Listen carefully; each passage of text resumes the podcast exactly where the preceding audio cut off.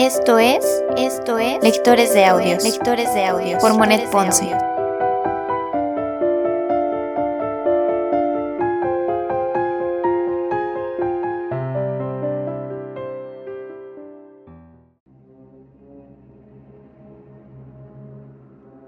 Segunda temporada. Segunda temporada. Frankenstein.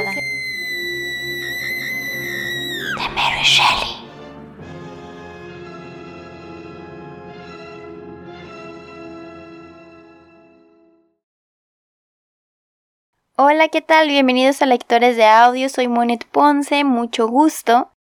Vengo el día de hoy a dejarles un mensajito muy rápido Siempre digo que va a ser muy rápido y termino hablando como 10 minutos, pero espero que de verdad esta vez sí sea muy cortito. Solo quiero decirles, como siempre, que agradezco muchísimo la paciencia que tienen con lectores de audios, el que estén al pendiente de todas las publicaciones cada vez que publicamos un nuevo episodio. Sé que estuvimos un poco abandonados, sobre todo con cartas a Teo, pero es porque estuve ocupada trabajando en un proyecto muy muy padre que les voy a contar para la siguiente semana. No sé si se note mucho, pero por mi voz creo que sí se dan cuenta. Estoy enferma. Em, no es nada grave, gracias a Dios no es COVID ni nada de eso, simplemente es un resfriado estacional. Pero la verdad es que me dio bastante fuerte. Durante los días pasados estuve muy, muy mormada y eh, como referencia hablaba como Carlitos, el de los Rugrats. Si no saben quién es, búsquenlo. Eh, Carlitos, el de los Rugrats, en versión español. Bueno, nunca lo he escuchado en inglés, pero en la versión de español tiene una voz bastante peculiar que es como la que yo tengo en este momento. Entonces, ya no tenía, como ya no tenía mm, episodios grabados anteriormente de Frankenstein y no quería no quería dejar esta semana sin jueves de monstruos. No puedes, no puede pasar eso. Siempre tenemos que tener un jueves de monstruos, pues me animé a hacerles este episodio que van a escuchar con esta voz. No sé si se va a notar o no, porque eh, pues el micrófono debe ayudar un poquito, pero eh, pues si sí se nota, lo siento amigos, esta voz es temporal, solo es mientras me recupero. La siguiente semana, es decir, el siguiente jueves, les voy a dejar un mensaje muy especial con, mm, pues ya platicándoles sobre el proyecto en el que he estado trabajando y las cosas que vienen para el podcast. Estamos haciendo una colaboración muy padre, muy, muy padre, que después les voy a platicar y que muy seguramente tendremos un giveaway pronto. Entonces estén muy pendientes. Igual ustedes saben que todo, todo, todo se los dejo en las redes sociales del podcast. Toda la información la pueden encontrar ahí. Los dejo con este capítulo de Frankenstein. Es el capítulo número 4 en el que seguimos conociendo esta historia. Y espero que les esté gustando mucho. Recuerden estar pendientes del podcast. El sábado tenemos cartas a Teo y pues nada, creo que eso sería todo. Espero que estén muy bien amigos. Muchas gracias por estar al pendiente del podcast. Nos escuchamos en el siguiente episodio. Chao. Capítulo 4 A partir de aquel día, las ciencias naturales y más particularmente la química se convirtieron casi en mi única ocupación. Leía con ardor los libros llenos de genio, inteligencia y sabios conceptos que los modernos investigadores han escrito sobre estos temas. Asistía con regularidad a las conferencias que se daban y frecuentaba la compañía de los profesores de la universidad, llegando incluso a encontrar en el señor Krempe un elevado sentido de la ecuanimidad y un profundo conocimiento que sus repulsivas facciones y bruscas maneras me habían impedido apreciar en un principio. En el señor Waldman encontré un buen amigo, poseedor de una gentileza que estaba siempre lejos del dogmatismo. Sus indicaciones nos llegaban a todos con tanta cordialidad y franqueza como falta de pedantería. Y en cuanto a mí, se preocupó de mil maneras distintas de allanar el camino de mis conocimientos, clarificando mis mayores dudas y haciéndolas aparecer sencillas para mi capacidad de comprensión. En los primeros días mi aplicación fue algo irregular e insegura pero con mis progresos fue ganando fuerza y muy pronto mis deseos de aprender me llevaron a ver cómo se extinguían las estrellas en el firmamento, mientras yo seguía todavía trabajando en mi laboratorio. En estas condiciones no debe parecer sorprendente el que diga que mis progresos fueron rápidos. Mi pasión por el estudio era tanta que me convertí en el asombro de mis compañeros y maestros. Estos últimos sorprendidos también ante la calidad de mis realizaciones. El señor Krempe me preguntaba a veces con una sonrisa socarrona por mis progresos en el estudio de Agripa. Pero como contraposición, el señor Waldman expresaba frecuentemente su sincero regocijo al ver mis adelantos. Así transcurrieron dos largos años, durante los cuales no hice ningún viaje a Ginebra. Tan absorto me hallaba en los experimentos y descubrimientos que pensaba efectuar. Quien no haya experimentado la seducción que la ciencia ejerce sobre una persona jamás comprenderá su tiranía. En otros estudios se puede llegar al mismo nivel que llegaron otros antes, sin poder avanzar un paso más pero en la investigación científica, por el contrario, quedan siempre nuevas maravillas por descubrir y estudiar. Una inteligencia normal, dedicada con ardor al estudio, llegará a alcanzar infaliblemente un profundo conocimiento de su especialidad. Y por esta razón, yo, que traté de alcanzar un mismo objetivo durante tanto tiempo hasta quedar obsesionado por él, hice tan rápidos progresos que al cabo de estos dos años había descubierto algunos métodos para perfeccionar ciertos instrumentos químicos que me valieron el afecto y la consideración de profesores y alumnos. Llegado el punto en que mis conocimientos teóricos y prácticos no podían aumentar permaneciendo en la Universidad de Ingolstadt, me dije que el continuar viviendo allí era un obstáculo para mis progresos. Así pues, había decidido volver a ver a los míos, cuando se produjo un incidente que me hizo renunciar a la proyectada visita. Uno de los fenómenos que más había llamado mi atención era la composición del cuerpo humano, y en general la de cualquier ser vivo me preguntaba con demasiada frecuencia de dónde podía proceder el principio de la vida. Aquella era una osada pregunta, cuya respuesta había permanecido siempre en el incógnito más riguroso. Son numerosos los secretos que el temor y la falta de cuidado obligan a permanecer en el misterio. Cuando llegué a esta conclusión, decidí dedicarme especialmente a la rama de las ciencias naturales que estudiaba la fisiología. De no estar animada por un entusiasmo casi sobrehumano, mi afición por estos estudios hubiera sido en extremo fatigosa, por no decir insoportable. Para examinar las causas de la vida es preciso estudiar antes la muerte. Así es que me dediqué al estudio de la anatomía. Pero esto no me bastó y me vi obligado a concentrarme en el estudio del marchitamiento y la corrupción del cuerpo humano después de la muerte. En el curso de mi educación familiar, mi padre había hecho todo lo posible para que mi mente no fuese impresionada por prejuicios sobrenaturales, y no recuerdo haber temblado nunca por causa de ningún cuento fantasmagórico o supersticioso. La oscuridad no afectaba para nada mi imaginación, y en un cementerio no veía yo otra cosa que un lugar donde se depositan los cuerpos humanos privados de vida, para ser pasto de los gusanos. Pues bien, Ahora, al dedicarme a examinar las causas y las etapas de esa descomposición, me veía obligado a permanecer días enteros en panteones y osarios, es decir, en lugares y confines que por lo general son considerados desagradables para la delicadeza de los sentimientos humanos. Comprobé cómo la belleza del hombre y su armonía se descomponían hasta convertirse en desechos despreciables. Observé cómo el rojo color de las mejillas era sustituido por la coloración pálida de la muerte y cómo un simple gusano se alimentaba de las maravillas que son los ojos y el cerebro. Analicé con todo detalle las causas por las que se produce el paso de la vida a la nada y de la muerte a la vida, hasta que de aquella oscuridad salió una luz que iluminó mi espíritu, desconcertándome, como es lógico, al saberme el único descubridor de un secreto perseguido con avidez por tantos hombres de genio.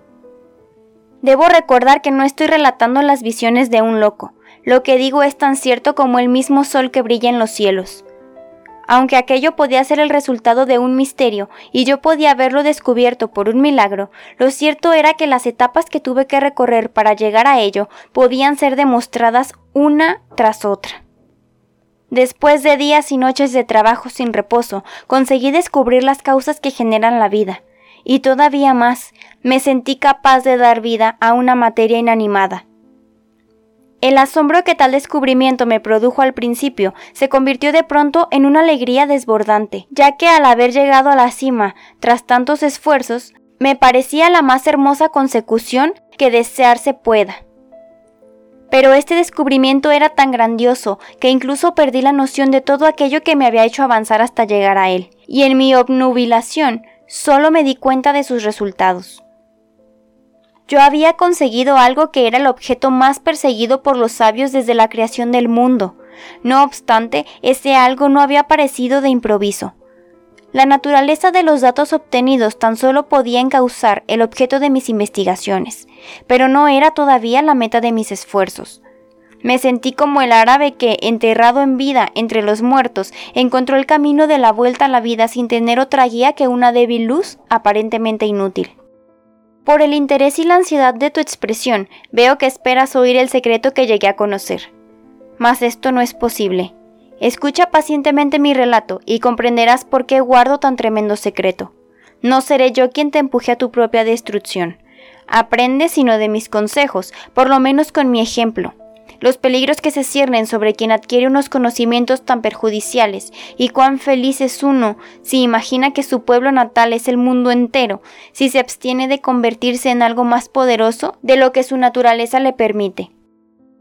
Cuando, repuesto de mi sorpresa, pude darme cuenta de que era poseedor de tan grande poder, dudé durante bastante tiempo sobre cuál sería la mejor forma de utilizarlo.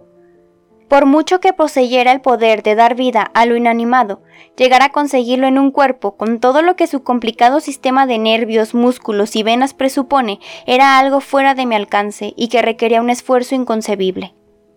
No sabía si intentar el experimento en mi propio cuerpo o en un organismo más sencillo, pero mi imaginación estaba tan exaltada por mi primer éxito como descubridor que no dudé de mi capacidad para dar vida a un ser tan complejo y bello como el hombre. Los materiales de que disponía eran apenas suficientes para la tarea que me proponía, y sin embargo ni por un momento puse en duda el éxito de mi resultado final. Me preparé para recibir la multitud de adversidades que me esperaban, ya que podía cometer gran número de errores y mi trabajo resultar al final, después de tanto esfuerzo, imperfecto pero al considerar los progresos que día tras día se realizan en los dominios científico y mecánico, me animaba a perseverar en mi empeño y a desear que mis ensayos pusieran como mínimo las bases para éxitos futuros. Siempre estuvo lejos de mi mente el considerar la amplitud y complejidad del proyecto como razones válidas para demostrar lo imposible de su realización. Así fue como, dominado por estas sensaciones, me lancé a la creación de un ser humano. Dado que algunas partes del cuerpo son de muy minúsculas dimensiones, lo cual representaba un obstáculo para progresar con rapidez, resolví dejar a un lado mi idea inicial y hacer un ser de proporciones gigantescas, que midiera ocho pies de alto.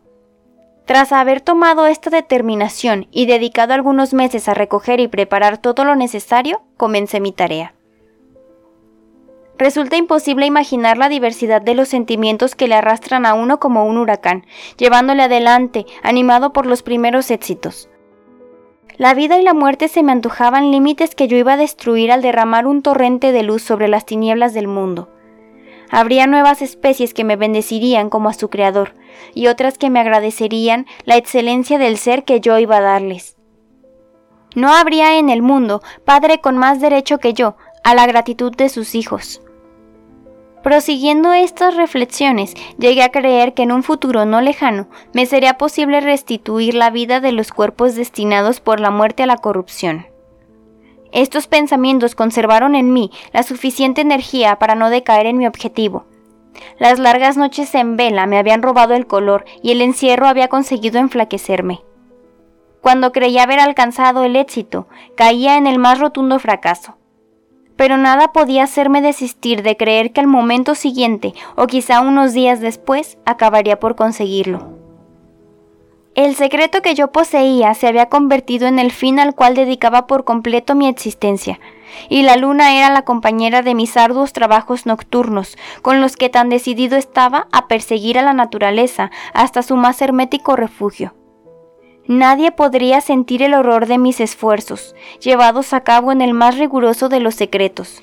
cuando me salpicaba el barro de las tumbas o torturaba a un animal vivo para dar vida precisamente a la materia inerte.